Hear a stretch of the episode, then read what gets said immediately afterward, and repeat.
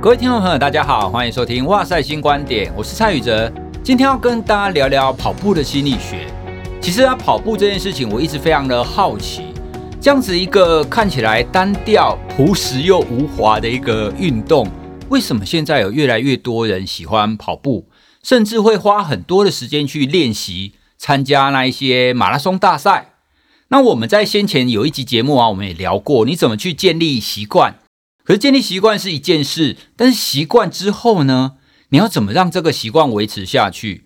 像我一刚开始，我是因为要参加马拉松，所以我就开始跑步的习惯嘛。当这个目标不见以后，诶，要维持这个习惯，变成又是一个困难的事情。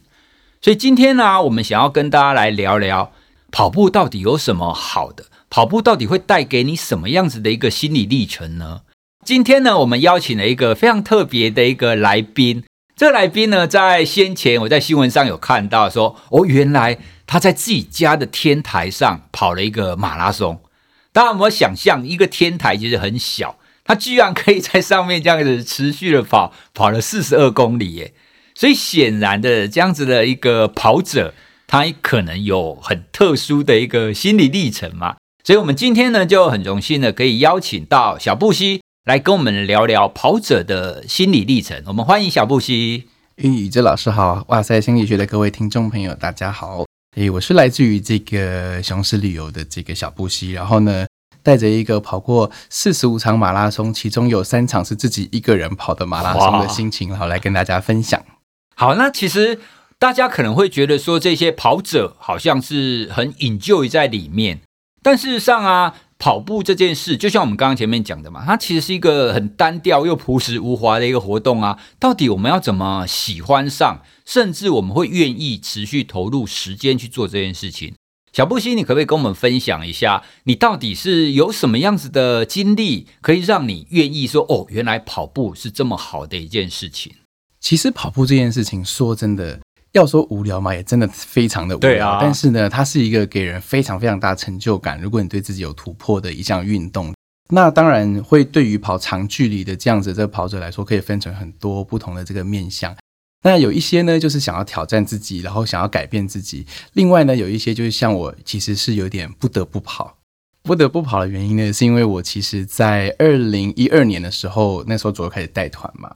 开始带团的时候呢，因为很多的这一个城市都是第一次去，所以早上的时候我就很怕说啊，不可以让客人发现我第一次来这个城市，所以呢，我早上就比客人早起来两个小时，就开始就跑出饭店，然后直接就去绕一整圈这个今天要去的所有的点，然后包括厕所在哪里啊，要去哪里休息啊，然后哪里有这个咖啡可以喝啊，所以开始我就渐渐发现了，一开始只是单纯的因为工作上这样子的一个这个需要。但我后来发现，其实跑步带给我的乐趣非常的不同。呃，我是一个非常喜欢旅游的人，在旅游其他城市的时候，我发现借由跑步这件事情的时候，我觉得你可以看到一个城市真正非常的有活力、有律动的那样的一个感受。所以我开始就迷上了在城市里面慢跑这样子的一个这个过程。你有没有哪一个在哪一个城市里面跑是你觉得最特殊，或者是你第一个第一个这么这么做的，就是这样子的城市？觉得最有趣的是有一次我在瑞士的山里面，然后呢，我就想说啊，今天我要来去看看瑞士的附近有什么样的山景，就跑跑跑跑跑跑跑到，因为跑在深山的森林里面嘛，就就看到一只有很大的那种脚，像那种大大卫杜夫鹿的鹿，哦，就在那个森林的尽头，这样就一只白鹿，所以他跟着你一起跑吗？呃，我就是怕被他追到，所以跑得特别快。在这样子跑步的这个过程中哦，就是有的时候会跑在一些不一样的场景的时候，其实会带来很多不一样的这个回忆，所以也开始在很多的城市啊或乡村都有。像我现在呃，目前我的记录里面有跑过的城市，应该有超过大概五百多座不同的这个城市，这样子。哇，五百多座，对，所以你这样连接起来的一个里程数是非常非常多的嘛。所以变成是你工作的时候也也在跑。是，你是喜欢所以才跑，而但是跑也可以帮你帮助你的工作，对，就是结合两项啊。对我来说，我觉得就是说，当然自己对于跑步是非常的有热情这一点之外，嗯、我觉得就是透过这样子的这个视角，好像会看到这个城市之外，也看到自己很多不同的这个面相。哎，对耶，其实你刚刚提的啊，就是可以用跑步来认识这个城市。我自己也有这种感觉，因为虽然我跑步的整个经验没有你那么多，但是我我自己在跑步，我一定要路跑。你你叫我在跑步机上面跑，我不太有办法跑很久。很多人可能会觉得说啊，路跑你会很热，会有空污，会有车等等的。虽然有非常非常多的看起来好像不便的地方，但是我还是比较喜欢路跑。那其中一个原因跟你跟你讲的有点像，路跑它会让你用不一样的角度、不一样的思维去认识这个城市。我们前面在讲啊，你要怎么样可以让这个单调而又朴实无华的运动让你喜欢上它？因为就心理学的观点来讲，你一定要有一些正向的情感嘛，你要一些正向的感受。那你刚刚讲的认识城市这一点，我觉得刚好它是一个非常好的一个正向的感受，诶，就可以去解答我一直以来的疑惑，说为什么有人会愿意这样子持续的一直跑？哦，原来就是你在跑的过程当中，你可以认识这个城市，那你就得可以得到一个正向的回馈嘛。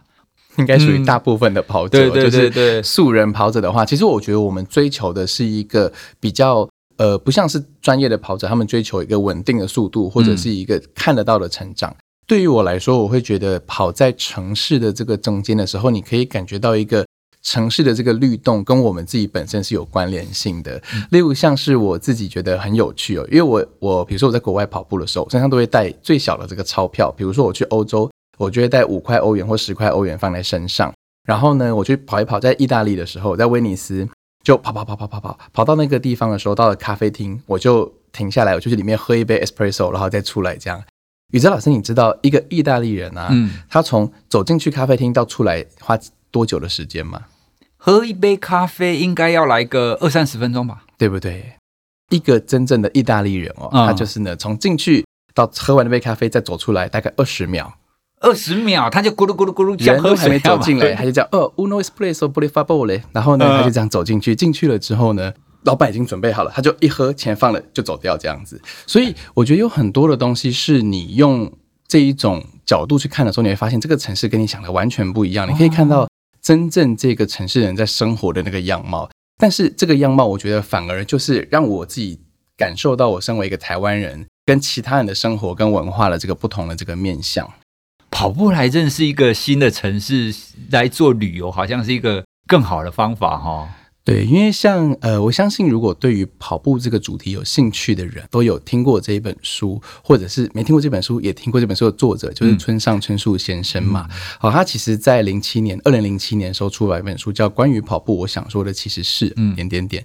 那它里面提到了一个概念，我非常的喜欢哦，它叫做 “Tabi Run”，哦，它的意思中文就是驴跑的意思。借由旅行的过程中去跑步，以及借由跑步的过程中去体验不同的旅行所带给你的这个乐趣，这样子。对，所以我也依着这个村上先生的 这个脚步，跑了很多这个城市，不同的城市。哇，所以看来路跑的确是一个蛮好的一个方式，可以让人家非常愿意这样持续的一直跑下去嘛。好啦，可是说说到这样子啊，我们回到一刚开始，我有提到关于你在摩洛哥那时候做的那一个很疯狂式的一个在天台上的跑步，你当时为什么会想要在天台上跑步啊？那最后就变成是一个马拉松啊。在一开始的时候呢，那个时候因为我今年因为工作的关系哦，所以在一月的时候到了摩洛哥。在摩洛哥的这段时间呢，就是因为我们一到那边的时候，那时候那边还没有疫情。过了两个月之后，在三月二号那一天的时候，就开始突然摩洛哥有疫情，政府就把整个路上全部封锁了。封锁的时候呢，跟台湾不太一样，台湾是说你出门要戴口罩什么这样子而已。那个封锁是你完全不能走出门，路上都是警察跟坦克车在路上。所有人吗？所有人都不能出门，然后你出门必须要有一张证，就是你要去申请一张证，上面写你的地址，你不可以离开你家的范围大概四百到五百公尺里面这样子。所以你唯一可以去的地方就只有超市。然后呢，那个时候因为我们就是平常有在运动跑步的习惯，嗯、所以呢，一出门就会被管制，然后被警察盘问，我们就只能。往上面走，那我那时候住的这个家天台呢，一圈大概是六十公尺左右。从那时候开始呢，我每天下午呢就到天台去，就是开始绕这个六十公尺一直跑。但平常一开始都是跑五公里到十公里左右的这个距离，这样子。对，呃，四月十八号那一天的时候，我就想说，今天本来是我应该要拿到六大马奖牌这一天，所以呢，现在拿不到了，我就自己跑一场马拉松。这样，我就跟我的室友两个人呢，他就当我的补给站，他就做了一个报道台，就放在这个 屋顶上。哦，连那个也有哦。对，还有报道台，还有补给站哦，就是非常多的东西。所以我们就开始从那个地那个时候呢，我们就早上九点开始跑吧。对。就绕了这个天台六十公尺，这样子跑了大概七百零八圈左右。哇哦！对，跑了一场第一次自己一个人跑的马拉松，这样子。哇，我觉得你必须要非常有毅力，你才有办法跑完呢。之前我为了要执行每天都要走一万步这件事情，我曾经在一个大概四平大的一个空间，然后这样子走走路，但是我走六公里，我就觉得我很厉害了，因为你你你没有办法，因为那一天下雨。我我没有办法出去外面走，我只能在家里走，所以我就在四平大的地方一直绕绕绕。那那个时候我就有一个感觉，我就觉得我很像是动物园里面的老虎，对对，就是在那个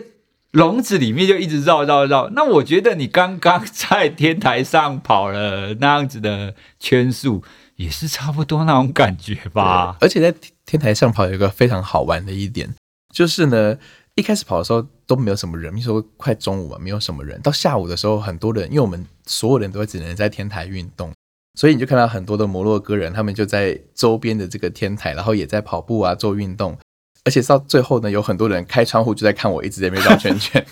所以开始他们也会愿愿意来帮你加油喽。对，哇，我觉得这样很有趣诶。我还听过有一些比较特别的，像我在之前就有提过，有一个要剖腹产的孕妇，是对，那她参加了一个活动，就是她每每天都要跑，然后她因为她那一天要剖剖腹产哦，医院不让她出去嘛，所以她只好在医院里面找一个房间，在那边原地跑。我说哇，是我们这么认真啊？你要剖腹产那一天，你还要原地跑？哎，我觉得我们正常的情况应该比较像你刚刚讲的，就是我们有跑步的习惯，可是你总不能一直闷在里面嘛。对，所以最后你就是哎，我们在天台上跑，然后最后哎，给自己一个波马的纪念，就同样是这一天，然后我就来一个马拉松吧。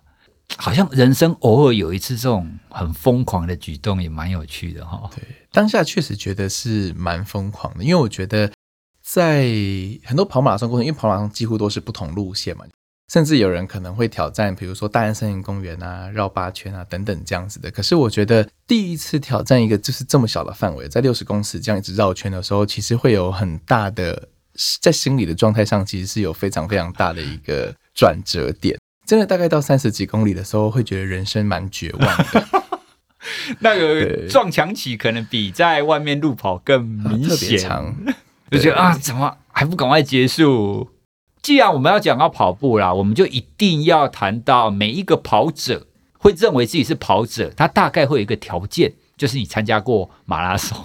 哦，你参加过马拉松以前，你可能只是个跑步的人，但你参加过一次以后，你就开始会认为你自己是跑者。小布希，你应该参加过不少的马拉松嘛？哦，就是世界知名的这个几大马拉松。这么多的城市马拉松，有没有什么比较独特或比较有趣的地方？我自己印象中比较深刻，其实就是呢，因为我们知道，其实在马拉松的世界里面有一个非常著名的一个赛事，叫做呃六大马拉松大满贯这样子。满贯对，然后呢，这六大马拉松呢，分别是在这个世界上六个非常不同的知名的这个城市。好，其中呢，就是呢有在这个美国的三个，好，就是最。呃，资历最老的波士顿马拉松，嗯、好，再来是资历第二老的，像是我们的纽约马拉松，然后还有芝加哥马拉松，然后在欧洲本土上面有两个，一个就是最知名的伦敦的马拉松，然后还有全世界最快的这个赛道就是柏林马拉松。嗯、那在亚洲的话呢，后面呢又跳出了一个，就是原本只有五个马拉松，后来是第六大是在一零年的时候成为第六个马拉松，就是东京马拉松这样子，嗯、对。其实我觉得，在跑这六场马拉松的时候，最有趣的是，你可以看得出来一个国家的人民的热情程度非常的不一样哦。Uh. 例如像是呢，我们可以讲到东京马拉松，台湾非常多跑友去跑东京马，嗯，对，东京马拉松呢，从头到尾都欢乐到不行，好像参加了一个烟火大会的感觉，非常非常的特别。Uh. 旁边的那些加油的人比跑步的人还要热情，就觉得这样子有有必要这样吗？嗯、uh，huh. 然后因为其实，在日本的这个马拉松啊，他们是一个非常。平民都能够参加的一场赛事，嗯、所以呢，在东京马拉松，你会感受到每一个人所参与的那个程度，包括他们在旁边会拿很多的丝补，哦，自己在家里捏饭团啊，在旁边给你食补，这样非常的有趣。再来呢，我觉得这个另外一个很特别的，其实就像是我们这个在德国的这个柏林马拉松，为什么？因为它是有著称全世界最速的这个赛道，就在那边可以跑得最快。对。为什么？因为呢，全世界的目前为止马拉松纪录保持人前十名有九个人呢是在柏林马跑出来的。哦，我自己去跑过五次柏林马，我自己认为最快的这个速度的原因，是因为当时柏林在二战的时候曾经被炸过嘛，所以它的路全部都是重新建的，很大条的这个马路，然后几乎整个柏林马没有太多的上坡跟下坡，其实就是一直往前直直的走，所以它的赛道是非常非常的完整，非常的这个。路面是完全没有任何的缺点，这样。但是呢，有一个特别的点，就是呢，柏林人跟东京人就不太一样。相较来说，柏林人呢就会在那边，就是因为他们都会把小孩子带出来参参观这样的一个活动，所以呢，他们就是会站在旁边认真的看。所以你压力非常的大，你只能往前冲哦。所以他们不是像东京马那样子，一堆人跟你 give me five，一堆人跟你欢呼，就是他在在旁边就是观看你跑步这样、啊哦，非常不一样哦。东京马旁边有人在打太鼓啊，在跳啪啦啪啦，但是呢，柏林马旁边都是独立乐团在那边摇滚乐啊、电音什么的，你就觉得哎，好像不一样的两个世界。再来最后一个，我觉得有一个最特别的，其实就是我这个参加过三次的纽约马拉松。嗯纽约马拉松非常非常的不一样，我觉得它融合了美国人嘛，感觉呢就是非常的热情，但是呢，他又对对所有的跑者是有一种尊敬跟崇拜的这个心情哦，所以跑在纽约马的这个赛道的时候，会觉得内心的澎湃非常难停止哦。哦，就跟你刚刚讲的那些都截然不同那种感受，对，不太一样的感觉，因为。呃，纽约马的设计很有趣哦。纽约马是少数的马拉松，因为通常大部分马拉松的起点跟终点会很接近，或几乎就是同一个地点这样子。像柏林马就是哦。但是呢，纽约马的这个设计呢，它是从最底部，就是纽约分成五个行政区嘛，好，从 Staten Island 一直到 Brooklyn 到 Queens 到 Bronx，然后再回到曼哈顿。它呢，所有的这个路线就是横跨这五个行政区，中间总共会跨过五座的这个大桥连连接这行政区。它的起跑点是 Staten Island，它是一个原始森林的一个保护区，所以大家在那边集合起跑嘛。起跑了之后呢，你就跑跑跑跑，一路呢，你第一个会到的行政区就是 Brooklyn。那 Brooklyn 非常的著名嘛，因为我们看到很多纽约黑帮的电影啊等等的都在 Brooklyn 这个区域。再继续往前跑呢，跨过另外一座大桥就到了 Queens。那 Queens 区呢是非常著名的，就是阿拉伯人跟华人的聚集地，所以呢，你旁边看到的人全部都突然变成华人，加油，加油的人又换了，对，加油的人从黑人变成了华人跟阿拉伯人，一些外来的种族，然后还会经过 Chinatown 这样子，然后呢，从 Queens 再过去呢，我们就会到 Bronx，又回到了另外一区哦，就是这个比较多这个也是黑人的这个区域。最后呢，在一路跑回来的时候，它的终点就会回到曼哈顿。在曼哈顿这个地方的时候很特别哦，因为我们知道跑者心中每一个人心中会有一个梦幻的跑步的圣地。那这个地方也是当时哦，就是给这个村上春树老师一个 inspiration 开始做旅跑的这个起点之一哦，就是纽约的中央公园哦。那个时候呢，因为纽约中央公园呢，它在建立的时候很特别，它的一整圈绕外围一圈就是十公里整。所以呢，它的这个纽约马的这个终点呢，就设立在中央公园的这个正中间。所以你必须进来曼曼哈顿之后呢，就沿着它的这个东边的这个跑道一路跑跑跑跑跑跑跑到最南边，然后再绕进去公园，到公园的正中间是终点。所以你会感受到那种中央公园的那个魅力，好像你完成了一个梦想，而且你在这个梦想的这个跑者的原地里面，完成了你自己属于你自己的这个纽约马拉松的这个奖牌。哇，我我听你刚刚的描述，我仿佛有点栩栩如生哎！我我我可以想象你在跑的时候，旁边加油的人从黑人变成华人、阿拉伯人，最后又会变成白人。那的确，这样带给你的感受是非常特别的。难怪纽约马它可以成为一个世界上最多人要参加的一个马拉松。好，那我记得之前在看的数据啊，去年的纽约马有五万多个人参加哎。有点类似庆典吧，就大家都一同去做跑步这样子的一件事。如果你的双脚跑不动了，那就用你的心来跑。我是小布希，欢迎大家跟我们一起参与 Nike Run Club 城市挑战。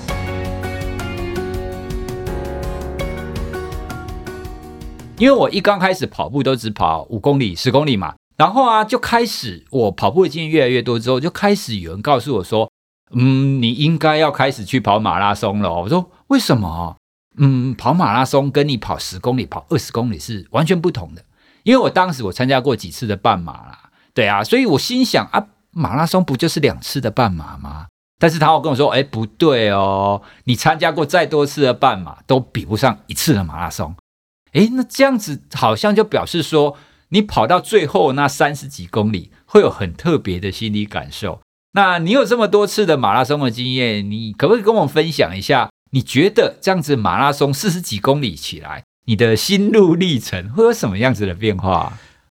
很多人其实都说，这个跑马拉松像是人生的一个这个过程。例如像是呢，从这个开始起跑到十公里的时候，我会感觉很像一个就是。从出生到十八岁的感觉，觉得诶，其实很轻松啊，跑起来非常的 OK。看来全马也没有什么，跑到十公里也非常的快，这样子 哦。但是呢，好，到了从十公里到二十一公里到半马的时候，你会觉得说，诶，我的这一个人生感觉好像有一点点的辛苦，可是你可以撑得过去，就很像一个呃，大概念大学二十二十几岁出头这样的一个小伙子，觉得说，诶，你看我已经完成半马了，其实并没有想象中的这么困难哦。可是呢，真正的困难就要从半马之后才开始哦。刚刚宇哲老师提到，两个半马绝对不等于一个全马，嗯、为什么呢？哈，因为呢，从二十一公里呢到三十公里的时候，你会感觉很像一个出社会大概五年、十年的一个年轻人，你会觉得说，我这么的努力，为什么我看不到我的存款多了一块钱呢？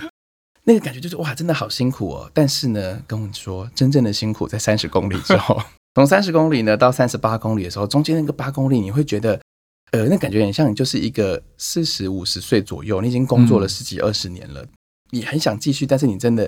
力不从心的这个感觉，哦，我们所谓俗称的这个撞墙期，哦，可能跟人生很迷惘的这个过程是很类似的。所以呢，在这个三十到四三十八公里中间的时候，你会感觉到你有很多的压力，然后你的双脚不听使唤，你会开始抽筋，然后呢，你会开始就是你的这个阿基里斯腱啊，或者都开始所有地方都开始疼痛这样子。你会觉得非常非常的压抑，你会跟自己说，这辈子我再也不要报任何一场马拉松。嗯然后呢，但是神奇的来了哈，在三十八公里之后啊，那感觉呢，应该就像是一个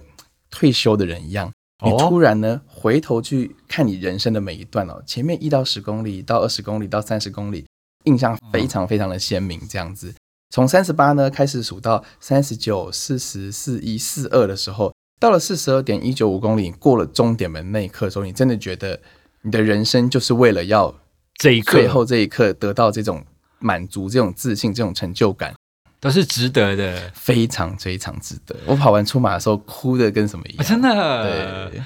我记得我之前看过一个心理学的研究，他那个研究很有趣哦，他去让那一些长跑者去记录，就是比如说他们跑到三十几公里的时候，去记录他们内在有什么声音。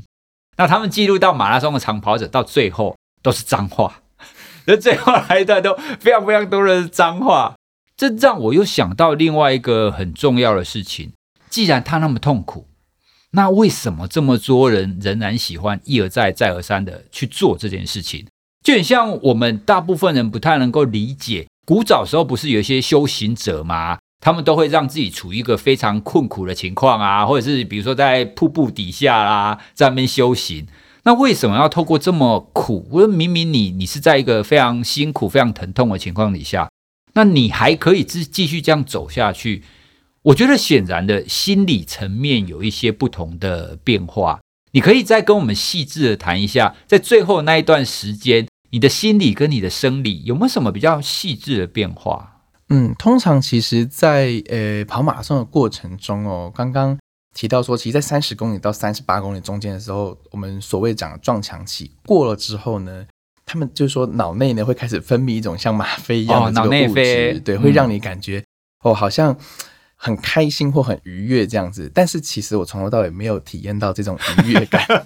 就像刚刚宇哲老师说的，其实你心里是不断的在骂脏话，没有错。嗯但是呢，事实上，我觉得很有趣的，就是说，我们刚刚讲说，一开始你三十到三十八，你会觉得好痛苦，你真的再也撑不下去。你跟自己说，你再也不要去跑任何一场马拉松。但是很神奇的，当你跑到大概三十六公里、三十七公里的时候，你会觉得你的身，你好像头脑已经不去想这件事情了。但是你的身体呢，就是会自动的一直不断的往前跑，往前跑，往前跑，因为你知道你到三十几公里不可能回头，你不可能放弃，嗯、知道你只能往前走的时候，你的身体会自然的在这种很痛苦的状态之下，好像超脱了你自己身体的那样的一个感受，最后呢，你就会慢慢的、慢慢的，一步一步的往前，然后你到了大概四十公里的时候，你突然会有一种好像脑门打开的感觉，突然觉得。好像有很多的这种灵魂哦，就就注入到你的身体里，可是很有趣的这个状态哦。那个当下，你反而听不到旁边的人的声音，完全感受不到旁边的人对你的那个那个欢呼声。你好像一瞬间回到了一个好像你自己的自己很努力的那个状态这样子。对，也对耶。听听你这样子讲，其实我自己在跑步也有几次类似你这样的经验。我当时对我自己的描述就比较像是，我好像是坐在一个就是已经。破掉或者是已经受伤的那个无敌铁金刚上，我就很像是在指挥艇里面的指挥官一样，我就开始搜寻说：“哦，好，左脚疼痛，右脚酸痛，但是还能跑，好，Go，继续跑。”所以就会有一种就是你的心智、你的心理，然后跟身体脱离的那种感觉嘛。对，所以你的身体就可以不断的前进。其实这就跟我们心理学当中在谈的一个正念 （mindfulness） 这样子的概念其实很像。其实正念的感受它，它它的核心是在说，如果你可以把你的注意力放在你自己身上，而把你自己身体的那些疼痛的感受，可以把它脱离开来，那这样子呢，你就可以不用去承受，就是你本来的那一些绞痛啊，还是什么的，你反而可以让你在一个比较安全、一个比较镇静，然后比较平和的情况去运作。诶我也一样，在村上春树老师里面，他有他有讲过那一句话，我也一直非常的记得。他讲的是痛是不可避免的，但是苦是我们自己可以选择的。好，那这句话听起来，哎，好像没什么。但是如果套用在正念的概念里面的话，其实痛就是我们刚刚讲的生理上的疼痛。好，那生理上的疼痛它是在的，但是我们可以选择不要跟它同在，它就在那边嘛。我一直非常佩服正念这个概念，它可以让人就是超脱那个苦痛啦。那像是我们刚刚讲的跑步到最后这个状态嘛，还有很多正念是应用在那些癌症病人身上。那如果他们可以透过这种正念的练习的话，他就可以减少那种疼痛的感受。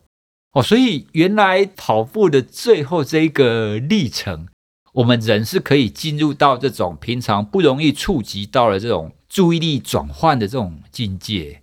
那这样蛮有趣的。因为通常我们的正念是需要透过刻意的练习，是。但是想来，你只要去跑跑马拉松，你大概被逼会进入这种状态，是不是？没有错。你跑过这么多的城市马拉松，你有觉得在哪哪一个的赛事，你觉得哦，你的状态超好，你跑起来超爽的，超勇的？这一点其实非常的奇怪哦，因为我跑过非常多的这个不同的城市的马拉松，但是我自己呢，最印象深刻的就是纽约马拉松的这一场。哦、对，为什么呢？因为我呢每次去跑的时候，因为纽约通常都是在十一月的第一个星期比赛，那纽约那时候刚好进入秋天嘛，大部分的时候那个天气就是早上起跑的时候，因为它起点非常非常的远，它起点是你要坐接驳巴士过去。你到那边的时候，大概都是早上清晨，大概都是五度左右。所以呢，你一开始跑的时候，你会经历从五度一路呢这样上升到可能接近二十五度到三十度，然后下雨之后又回到。哇！我目前跑过三次，三次都下大雨。嗯、但是呢，很奇怪的是，每一场纽约马我的成绩是越跑越好，这样。哦，为什么啊？我自己也想了一下，但是呢，刚刚跟宇哲老师在聊天的过程中，我发现哦。嗯会不会是因为环境越刻苦的时候，我反而觉得我越要努力往前走？纽约马其实以整个这个六大马赛道来说，应该照理来说是最不容易跑的其中一个，因为它从中间要经过五座桥，这五座桥是真正的桥，很大的上坡跟很大的下坡。那我们其实有跑过步的人都知道哦，上坡是一个非常不容易的过程，但是呢。刚刚我们于宇哲老师也讨论到了，下坡才是真正的痛苦，因为你的膝盖真的违堪没。但是呢，说真的，因为这五个上坡下坡刚好他经历的这个行政区哦，他把五个地方感觉像分了五个不同的部分，所以呢，我反倒认为说，就是有点像说我们人生的目标一样，你分段去完成的时候，你反而比较容易到达终点。以及它的这个过程不是这么容易。所以，当你经过了一个不容易的桥之后呢，你会经历一段比较平坦的市区，再经过另外一座桥。其实它把整个痛苦的部分有一点分散在不同的这个时段，嗯、但是又加上后半部的这个下雨。其实纽约马拉松非常折磨人的一点哦，就在于它的最后面的那个六公里的那部分。为什么？因为最后六公里从头到尾都只有上坡，因为它从这个中央公园的北边一路跑到最南边嘛。那一段如果有去过中央公园的朋友，应该都知道，它是一个缓上坡，缓上坡比急上坡让人更折磨、绝望。从头到尾，你就是好像有点在走走步机，非常难的那个，非常非常的困难。可是旁边的人超多、超热情，一直想跟自己说：“你们不要再叫了，让我好好的跑步。”可是正因为这个样子，我觉得他的那种给你的压力非常的大，有点像说可能像同侪啊，或者是什么样的一个压力。可是，在那个当下的时候呢，天候的环境可能也不是太好，非常的冷，然后又下雨这样子。反而在这样的环境中的时候，你会更努力，你会更想要赶快把这件事情给完成。我觉得它提供了我一个非常好的一个这个能量，就是转转向了这个能量，然后去完成这一场马拉松。诶，听你刚刚的描述，又让我想到另外一个心理学在谈的，我们称它为心流，流就是流水的流，那英文我们称它为 flow。提出心流的这个心理学家，他有提到，这是一个非常特殊的感受。第一个，它不能太简单，你做太简单的事情的时候，你没有办法进入这种心流的体验。换句话说，你做的事情对你来讲，一定是要有挑战性的。那第二个呢，心流也必须要让你的注意力可以集中在你自己身上。所以这样听起来，你刚刚所说的纽约马的情况。就很类似这种情况嘛，因为你跑到最后，你已经被逼得不得不进入正念状态了。然后纽约嘛它又是一个非常具有挑战性的状态，所以你在一个很你可能没有刻意，但是呢，在那种状态底下，你就自然而然的就进入我们所谓的心流的状态。诶，那其实也有很多运动员，他们也都有提到，当他们创造最好的记录的时候。其实也都是他们感受到心流状态的时候哦，所以这样看起来，马拉松它的心理历程真的是蛮特别的哦。那如果我们把它讲的远一点好了，好，那因为刚刚我们我们都在讲单一场的赛事嘛，就是你在跑步的时候的感受。那你身为一个跑这么多，但是你又不是运动员，就跑步其实不能算是你的主要工作。那这样子跑步对你来讲到底有什么意义啊？呃，因为目前为止跑过这么多场马拉松，我觉得每一场马拉松对我来说都是记忆非常的这个深刻。但其实跑到后来呢，我相信很多人在跑步的过程中哦，会很多人追求自己自我的这个成绩，他们所谓的 PB 哦，personal best。